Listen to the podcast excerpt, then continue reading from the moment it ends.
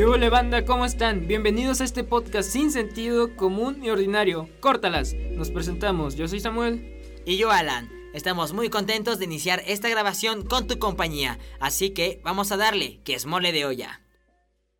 ¿Qué tal? Ya estamos de vuelta aquí en el podcast, Podcast. de Córtalas. Claro que sí, estamos en el episodio número ¿qué, Samu? Episodio número 7. Ah, la es cierto, no te creas, es el 9. Es el 9, episodio número 9. Ahora sí, este, pues estuvo muy, una semana bastante para mí Sí. satisfactoria, Estuvo- la verdad. Ajá. Eh, cumplí años el día de ayer, ¿Cuántos cumpliste, güey? cumplí 19, güey. 15, güey. Lo mismo que tú, güey. Verga. Ah. Oh, Ah, perro. 19 años sin bañarte. Ay, ay, ay, ay. Oye, está loco, güey, porque lo voy a- no lo voy a dejar de repetir. Y es que es una ¿Por qué, locura, men. Es una locura cumplir tus 19 años. Casi vas, ya el próximo año son los 20. Estamos cerca de los 20. Y es el cuarto de tu vida. Y te acuerdas que cuando cumpliste tú tu- tu- tus 19 años, yo te decía que es un cuarto de tu vida el cual se está llevando, pues, el tiempo. y mamaste, güey. Sí, güey. O sea, está cañoncísimo pensar en que, pues bueno, a las cosas avanzan, el tiempo avanzan, la vida se va, o sea, disfruta, ¿no? Yo creo que Sí. la lección, yo al menos lo que pienso es que la lección de cada cumpleaños que me da la vida es disfrutar cada momento, todos los tiempos y todo a su paso. Sí, disfrutar. Cada etapa tiene sus cosas chidas igual. O sea, no tampoco hay que casillarse como en la niñez. También en la adultez tiene cosas chidas. Sí, ya, tiene, ya pagas impuestos, ya son más cosas. Pero pues al fin tiene su cosa, su cosa buena. En efecto. Y pues bueno, vamos a comenzar un poco con algo bastante interesante, Samuel. Y es que, pues te acuerdas que estábamos hablando de las inundaciones que me parece que estuvieron en Hidalgo. Ajá. Y pues bueno, resulta que nos inundamos aquí en Querétaro nos también. Estamos aquí bien cerca. No, eh, cerquísima. ¿Cuántos son? 30 minutos, 20 minutos, Ajá, más o menos. Un poquillo, sí. y todavía otros 30. más, otros 45 llegamos a la otra, A otra inundación. a la otra inundación. Eso sí me sorprendió mucho de que se inundara ahí en pleno centro, güey. He oído que era en Tequis. En Se Texas, inundó man. bien. Tuvieron que correr a muchas personas de los hoteles. Sí. Y, o sea, hay que entender que estamos en época de septiembre, Ajá. donde quizá eh, eh, los turistas eh, vienen... Vienen, ¿no? Como por estos pueblos mágicos y todo. eso. Exactamente, y vienen a los pueblos mágicos y vive de la economía eso la gente de ahí, pues que tantos hoteles hayan cancelado y que tantos hoteles hayan este tenido que correr a la gente, pues eso sin, duda alguna va a afectar a, a los ciudadanos de Tequisquiapan y también a los ciudadanos de San Juan del Río, men. Sí, también se inundaron, ¿verdad? Siento que es que no sé cuál estuvo peor, men. Sí, la- yo digo que la de San Juan. Es que digamos de que pues lo que fue más acá en Tequis fue que se inundó en centro. Fue que más céntrico y a lo mejor... No, San Juan no sé, no tengo idea, pero pues, supongo que fue en zonas residenciales. Sí, eh, fue, fueron va- varias zonas de, de San Juan. Aunque también en Tequis sí fue como que... También fue como en zonas residenciales, ¿no? Sí, sí, También sí. que. Eh, pero, exacto. Es que creo que en el mero, mero centro, en el jardín, no estuvo tan... No, pero casi llegando. Casi llegando, sí. Casi llegando, o sea, nada. Sí, a sí, sí. Porque estaba checando la, pues, la página que tienen ellos de turismo en de Tequisquiapan. Y pues este decían que vinieran los visitantes para, no sé, pues, a turistear. Porque en el centro estaba todo, todo relax. No, en el centro estaba todo relax. Ya un poquito más allá, pues sí, porque es la presa Centenario, si no me equivoco, la que se desbordó y empezó a sacar eh, las aguas negras, qué asco. Ah. Pero sacó las, a las aguas negras, inundó varias casas, inundó, este, llegó hasta, esta inundación hasta San Juan. Y pues bueno, eh, lo único que se puede hacer es este, estar apoyándolos con vívero, con, con víveros, Lo perdón, que se con, puede. con lo que se pueda, exacto. Y estuvieron haciendo hasta albergues, este, está cañón. Sí, eso está feo. lo, lo raro aquí es que los albergues no estuvieron tan llenos como yo pensé que estarían. Pues mejor que en este Sí, sí, está, está mucho mejor. Pero pues yo pensé que iba a haber como más personas ahí en los albergues. Ah, por suerte, no, güey. No manches, está, está cañoncísimo. A veces sí, es de las pocas veces que me siento agradecido de vivir en Ezequiel Montes. Hija qué raro. Oh, Aquí no se puede desbordar la presa porque la No. presa ya se secó. sí, es cierto. Eso es, eso es lo más este curioso de. Pues ahí juegas tú, ¿no, güey? Sí, ahí juego y yo, No, no pasa nada. Ya, Ah, si te no inundas, ni nada. modo. Te caes a veces en el lodo y eso sí está. Está feo porque el agua que cae aquí en Ezequiel Montes es de los corrales. Y pura agua de caca de burro, güey. Sí. No. Las vacas, guácala. Las Y luego vacas tus tenis huelen a eso y huele bien feo, men. La neta sí está horrible. Pero pues bueno, esto fue la situación de aquí en Querétaro con, en cuanto a las inundaciones que se estuvieron viviendo aquí. Y vámonos hasta el otro mundo, carnal. ¿Cómo que el otro mundo? Sí, bueno, al ¿Con otro el mundo. diablo? Con, ¿Con quién? con el Chucky. Ah, Vámonos con, no, no, con los talibanes, men. ¿Qué hicieron los talibanes ahora? ¿Qué de hicieron su estos desquiciados? ¿Te acuerdas del Bronco? Sí, ¿qué Una pasó con mi vez- tío? que una vez dijo en elecciones presidenciales que iba a mochar las manos de los delincuentes. Pues Sí. eso estaba pasando en los talibanes. Ah. ¿A poco en Bronco se fue hasta allá, Sí? Yo creo los ideales del Bronco dijeron los talibanes, ah, escucha bien perrón lo que dice el futuro presidente de México, quién sabe qué tan actualizados estén, y pues dijeron vamos a mochar manos. Que son regis, güey. Acuérdate que eso nada más pasa en Monterrey, güey. Y de Monterrey traspasa hasta fronteras, güey. Ah, perro, Monterrey, güey. No, pues sí, está, está bastante loco porque hace poco, eh, a este, no sé si fue ayer o antier, los talibanes anunciaron que iban a, a empezar a hacer las ejecuciones y también pues los monchamientos de mano.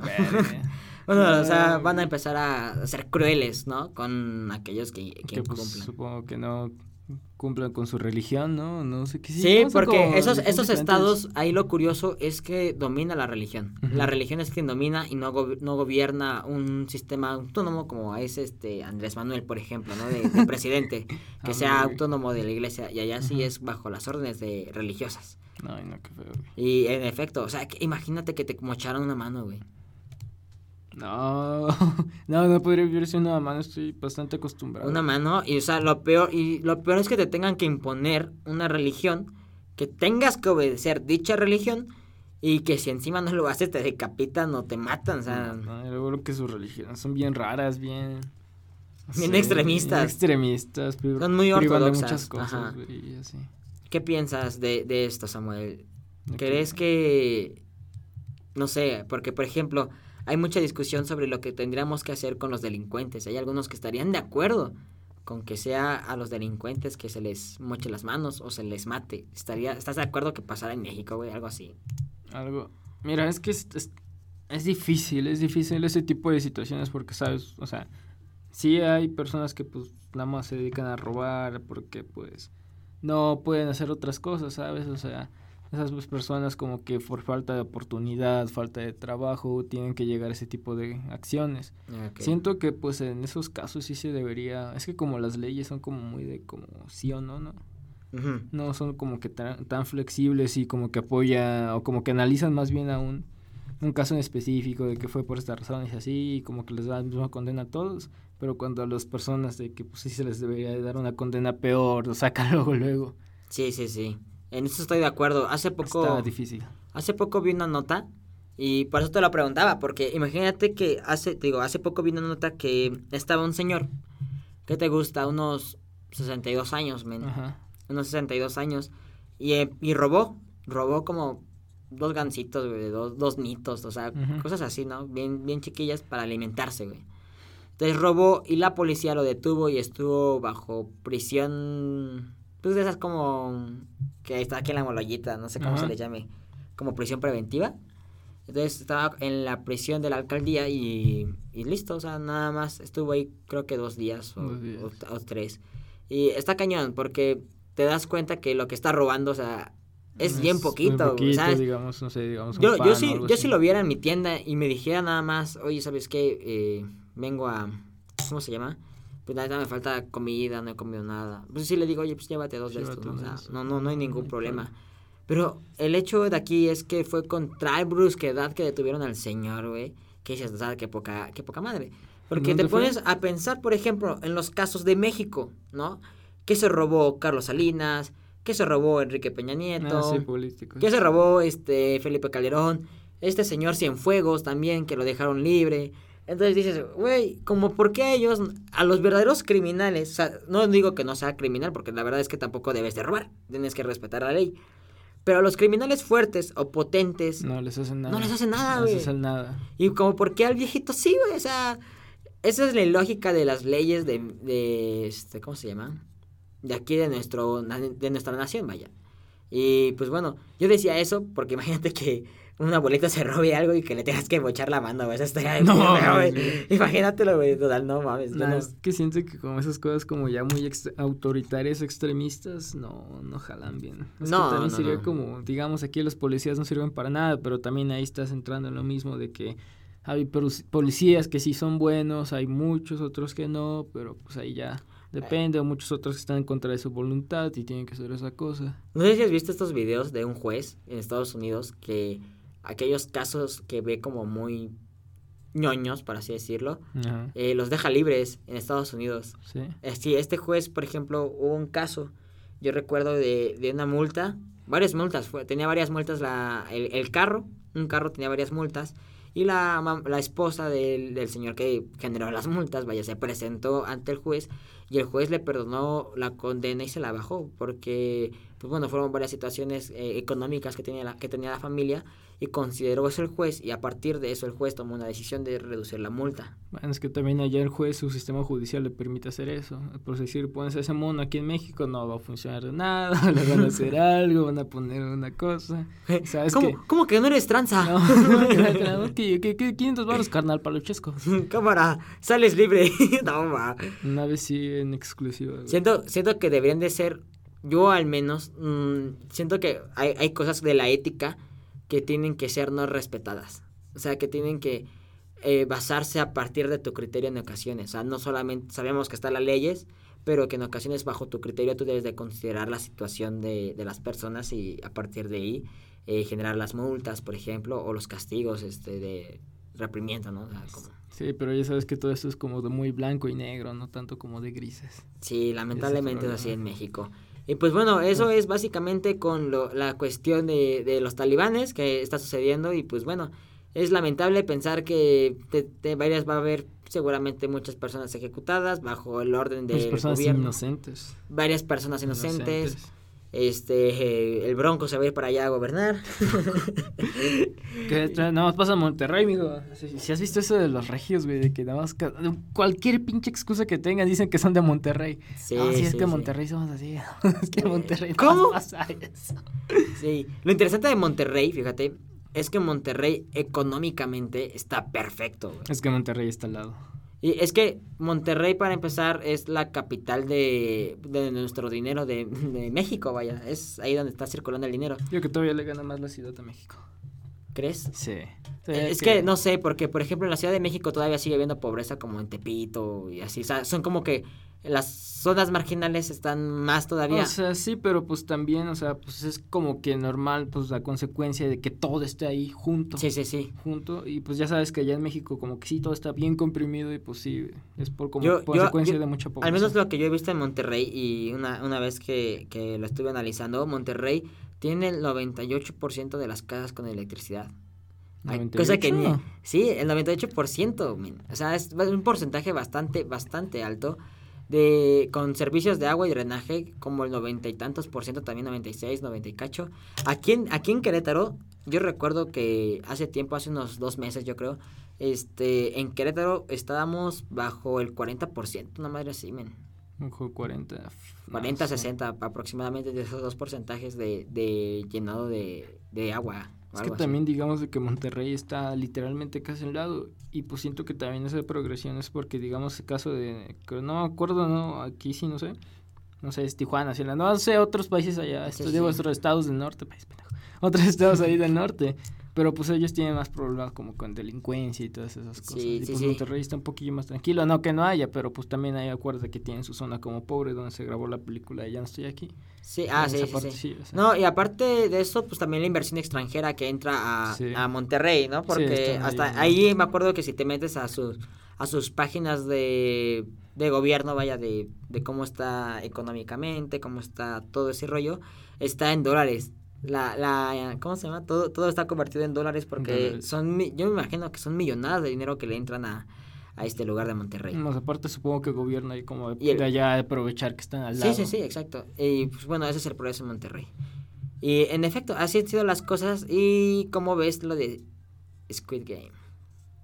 El juego del calamar, creo que se llama. calamar. En juego de calamar, no, esa madre ya me la spoileé. mira, primero no, a mí yo sí, mira, mi lado mamador acá de, de películas, series y todo eso. no me permite ver ese tipo de series, pero pues sí dicen que está buena, o sea, pero... Sí, dicen que está buena, ya me spoileé qué es lo que pasa, sí se ve que es como una serie un poquito diferente, o sea, dentro de lo que caben los estándares de, digamos, Netflix, Ajá. de que es como que la misma base este sí tiene como que cosillas diferentes porque también es como que la gente descubre ah, como en el entretenimiento de otra cultura, ¿no? Como que, Sí, sí, sí. o sea, ¿de qué son? ¿Coreanos? Coreanos, ¿Son, son, son sí, coreanos? son coreanos. Y pues ellos tienen estilos diferentes de hacer una historia y pues la gente dice, oh, no manches, esto es diferente, oh, no, aquí no hay una morra con un vato de dos metros mamados que parecen de 30 años pero van en la secundaria, no. Referencia de Guadalupe. Referencia de, de la Rosa de Guadalupe. Otro caso ese día. Pero pues si te digo, o sea, así es como algo diferente pues en el catálogo que tiene ahí todo eso de Netflix y las series. Sí. Ahora te doy mi opinión. Vamos a un ligero corte para que nuestros oyentes y la audiencia vaya por un, un vaso con agua. Una chévere. Un vaso con agua. Este, agua. Y vayan a comer jícama o yo qué sé. un mango, no sé. Ahorita le, te doy mi opinión y ahorita pasamos a un poquito más. Vamos a ahondar en cuanto este cómo ha sido eh, la invasión de de cómo se llama de los contenidos eh, o- orientales y Sí. aquí en el mundo occidental. Pero eso nada más pasa en Monterrey. Recuerda que estamos todos los domingos acompañándote en Spotify, Castbox y YouTube. Un podcast sin sentido. Córtalas. Postdata, toma agua, come frutas y verduras, ya volvemos. Pues bueno, ya estamos de vuelta después de esa ligera pausa. Hoy me siento break. Me siento más más perro. Me siento bien. Y pues bueno, estábamos hablando de Squid Game, eh, esta serie que ha, ha revolucionado aquí en México, vaya, ha sido muy influyente. Y hablando de influencia, este, precisamente las series orientales últimamente en el occidente han estado triunfando. Aquí la pregunta es, ¿por qué, por qué ha sido su éxito en, en cuanto al occidente? No sé, ¿tú qué piensas, Samuel? Mm, Lo que yo opino es que todo fue porque pusieron Naruto en Netflix. Bueno, mira, la neta, eso sí tiene algo que ver. Yo digo que surgió del anime. Y del Ajá. anime decían como, no, pues estos güeyes ni se vayan, pinches raros, ¿no? Y la neta, unos sí son bien raros, ¿no? Pero pues no todo. ¿Qué me quisiste decir, gente? No, yo también veo anime, güey. Ajá. Y pues sí, güey. O sea, siento que llegó todo eso de que a raíz de que pues en Netflix ahí, la gente pues no sabía qué hacer, no salía de su casa. Sí, sí, sí, también tiene que ver eso. Y pues estaban como pegados y ah, no voy a dar una oportunidad a esta cosa. Ya les gustó y después de ahí, no sé, su- no, tú conoces gente, ¿no? Así que es como que muy fan del anime y pues de ahí ya se deriva Sí, sí, como sí. de que K-pop o que le gustan ciertos dramas y doramas, güey, o Exacto. varias cosas así referentes a la cultura, series, películas, así. Y pues también el éxito ahorita de Parasite, que fue cuando Ah, ganó el cierto, Oscar Parasite. demostró como de, pues, ah, somos chingones nosotros también. O sea, Sí, sí, tienen sí. historias que contar. Siento que todas esas, todas esas coincidencias, esas cosas, hicieron que ahorita, pues, llegara a que le dieran una oportunidad a esta cosa. Más aparte, digo, si es como algo diferente en Netflix, que pues a la gente le gustó. Fíjate que ah, datos interesantes tú, tú has manejado muy bien. Y la verdad es que Netflix como plataforma y las demás plataformas digitales han entrado en, en este mundo que se llama ciberespacio. Y que pues bueno, también a causa de la pandemia pues han estado encontrando como pues qué más hay que ver, ¿no? Porque ya me eché todo lo de Netflix, que hay que de nuevo, ¿Qué ¿no? más hay? ¿Qué más hay? Y eso es lo, lo yo creo, eh, lo que ha dado en el clavo este tipo de, de contenidos orientales. Porque yo al menos siento que las películas occidentales se han vuelto bastante y constantemente repetitivas.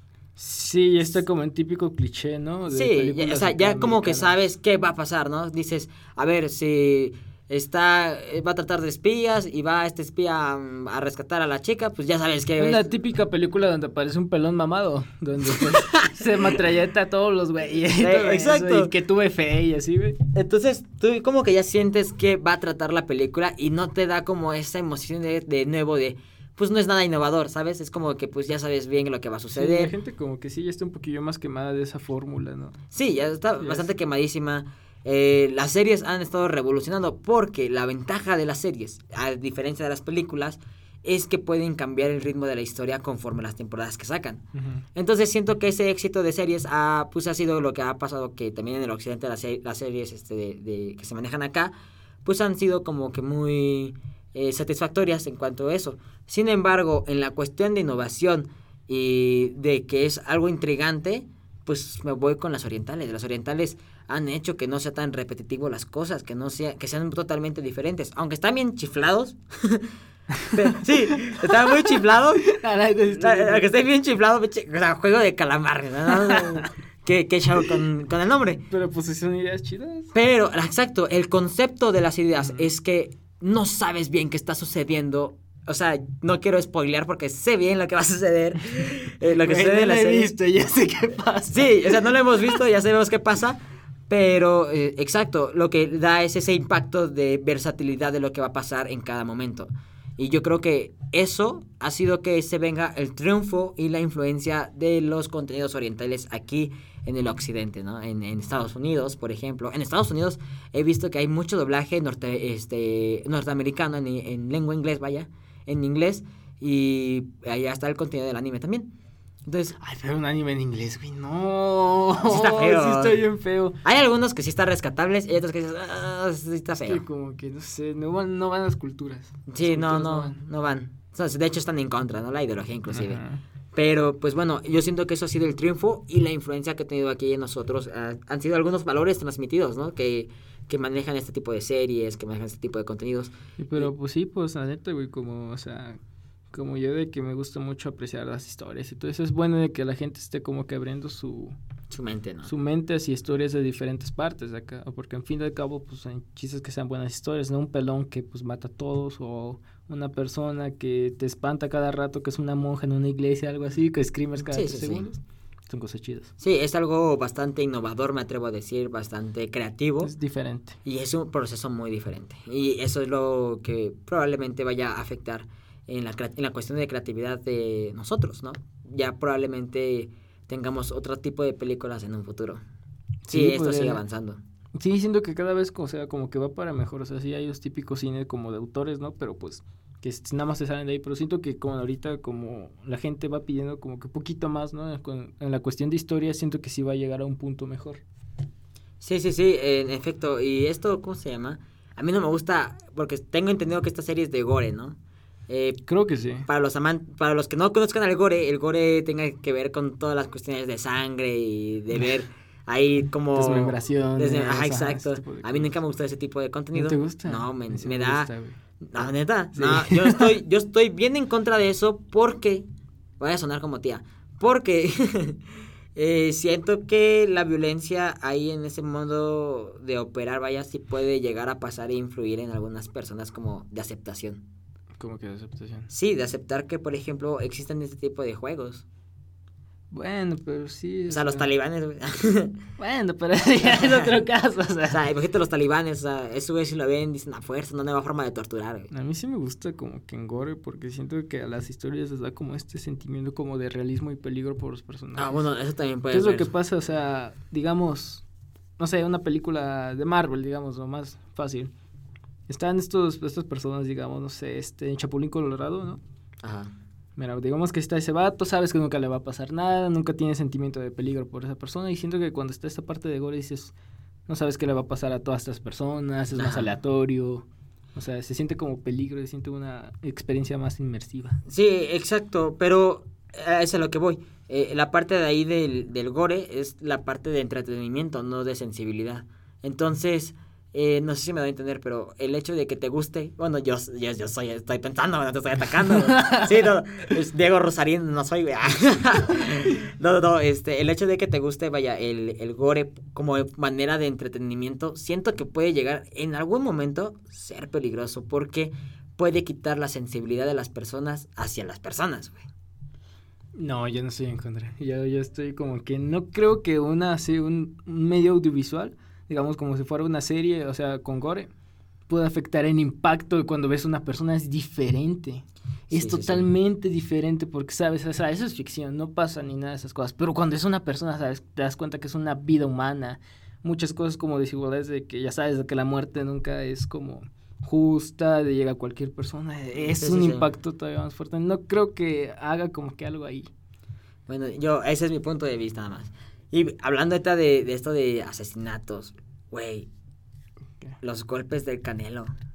Oh, no, en Canelo. Un arma blanca ese vato, ¿eh? No, ese vato como que es una resortera, ¿no? Sí, ¿viste cómo? O sea, es que estaban insultándose en Ajá. este... ¿Cómo se llama? Pues eh, cuando se hacen el encuentro entre Ah, luchadores. es, que- es como los estos, ¿cómo se llama? Como los memes esos que están saliendo de los carros, güey, que dice, tu papá decía esto, era Sí. pantojita, así. Exacto. Entonces, eh, en esta parte de, del Canelo, pues bueno, eh, en contexto, esto ya lo saben todos qué pasó, pero qué, qué interesante ver la habilidad que tiene este boxeador mexicano, güey. Sí, la neta, o sea. Porque Caleb le suelta una cachetada con la mano izquierda, el Canelo le esquiva, se pone en posición, o sea, en cuestión de segundos, se pone en posición y ¡pum! Vale, puñetazo eh, con la mano izquierda del Canelo y le lastima el pómulo derecho a Caleb. Mira, esa cosa ya es una bestia, ¿no? O sea, está, mira, primero está mamadísima, o sea, nada más con hacer, nada más con pegarle con la mano, no con puño cerrado ni nada, le lastimó la cara. No, esa es, es un peligro Y, andante. y ahí ese, y esa persona es un boxeador, supongo que ya debe tener como que un poco más acostumbrado a recibir golpes. Sí, sí, sí. ya- y pues, Y le así le, le, le abrió, güey. Entonces, esto es bastante impresionante de la capacidad profesional y el trabajo que debes de llevar Sí. para poder ser un deportista de alto rendimiento y ser campeón. Es que sí, has visto como ese típico video, ¿no? De que sale siempre de Canelo, que está ahí entrenando y pues el vato ahí esquivando, y ya después sale el vato que esquiva todos los golpes. Sí, sí, sí. Sí, Canelo sí tiene unos reflejos muy, muy, Muy heavy, y pues Pues bueno, Es buen que, que sabe qué pasa en la pelea va a estar bastante ah, va a estar interesante. interesante. Va a ganar en Canelo. ¿eh? Sí, o sea, desde ahí ya se vio Sí, ahí se- ya sabes quién ganó. Y pues bueno, este, y hablando de golpes, el golpe de economía, Samuel. Economía china. No, Samuel, el golpe de economía que se viene por parte de China. Ay, pinche chinos, es COVID, hay CMR, es comunismo, no. CMR. Se comen los pulpos, es un juego de calamar, se come ahí en calamar. O sea, está impresionante lo que se viene porque esto pasó en marzo del 2021, que hubo un incremento del 0.4% en la inflación de la economía de China. Entonces, eh, a varios mercados mundiales les preocupa que vaya en incremento, que vaya aumentando esta cifra y que al final tengamos un, Otra crisis. una crisis económica en, en mundial. Ay, eso es, eso es que, pues, ahora sí que, ya, ahora sí, ahora sí, de eso, todo eso de chinos, pues sí, o sea, imagínate una empresa que, pues, está quitando una de las potencias económicas, está diciendo, ah, sí tengo dinero, ahorita, ahorita te pago, carnal, ahorita te pago, Sí, carnal. porque, bueno, al parecer eh, todo fue problema de una, una empresa, ¿no? Ajá, de, ¿cómo se llamaba? Evergarden, creo, si no me equivoco. Pero bueno, el punto es que fue eh, por parte de una empresa y esta empresa pidió préstamos a los bancos, ¿no? Eh, para sus construcciones, porque era de, de, ¿cómo se llama? De, sí, pues se dedicaba a eso. sí, creo que después, creo que se metió un servicio de streaming, algo así, o sea, como que se metió en la parte de entretenimiento, y pues en entretenimiento también mueve mucho varo. Y pues esta persona, o sea, metiéndose en diferentes cosas y debiendo mucho varo. Ah, se llama Evergrande, perdón. Bien grande. Evergrande. Evergrande sí es este, ¿cómo se llaman? Pues vas- está sembrando las dudas en cuanto al, al dinero y esto es lo que ha generado que pues bueno, sí tengamos como esta este miedo, este miedo, ¿no? Porque al parecer Evergrande, este, Evergrande, perdón. Esa madre. Esa cosa. es, es- me quedé con Evergreen, no sé por qué. Evergreen. Ever- este, este Evergrande es la, es la empresa más endeudada del mundo y que debe 1,- 1.97 billones de yuanes y son casi 260 mil millones de euros. 260 mil millones de euros. No, sí es bastante. Es bastante dinero, es un problema que pues no pueden pagar, esta empresa ya no No. puede pagar ese dinero, ese préstamo que hizo y pues pone en jaque totalmente eh, la economía global. Básicamente es dinero perdido. Básicamente es dinero perdido. Y para recuperarlo, esa cantidad Ya, ya es imposible. Sí, ya está puede, ya- marcada ya en. valió. Sí, está en bancarrota esta empresa.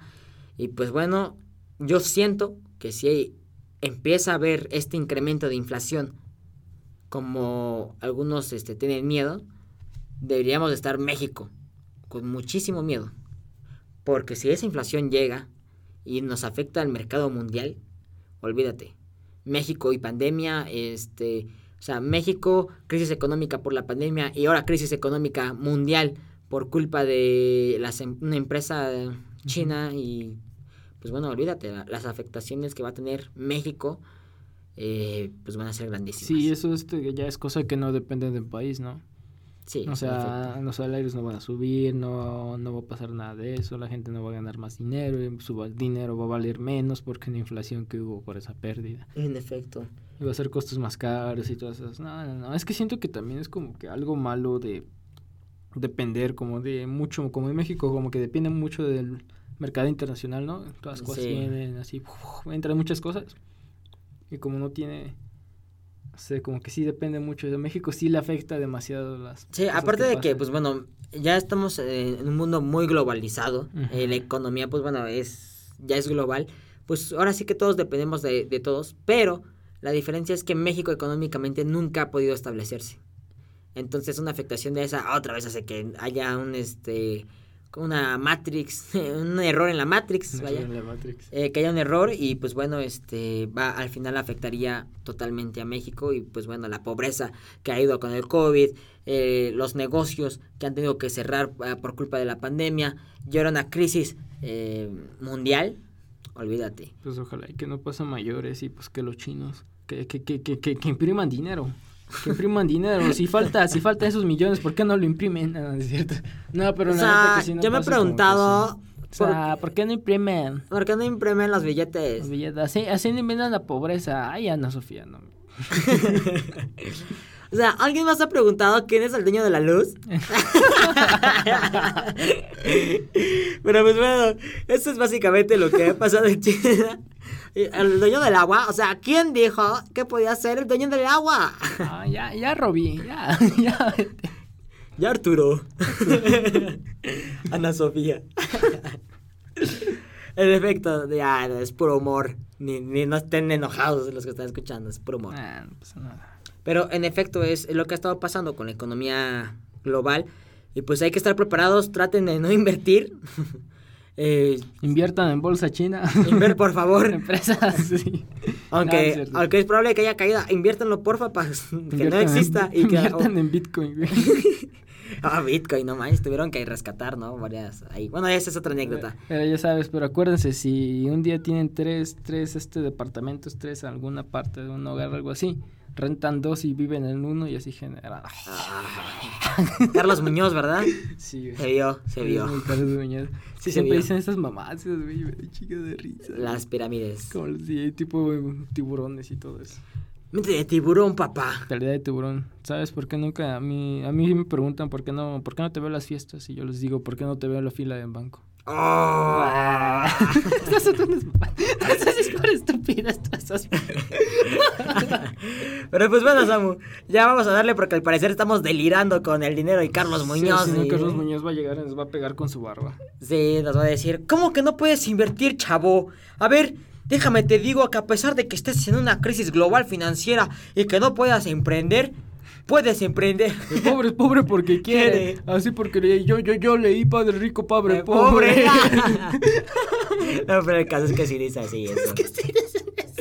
Pero pues bueno, vamos hasta aquí. Terminó este episodio número 9. Así que Samu, córtalas. Gracias por acompañarnos este dominguito. Los esperamos la próxima semana.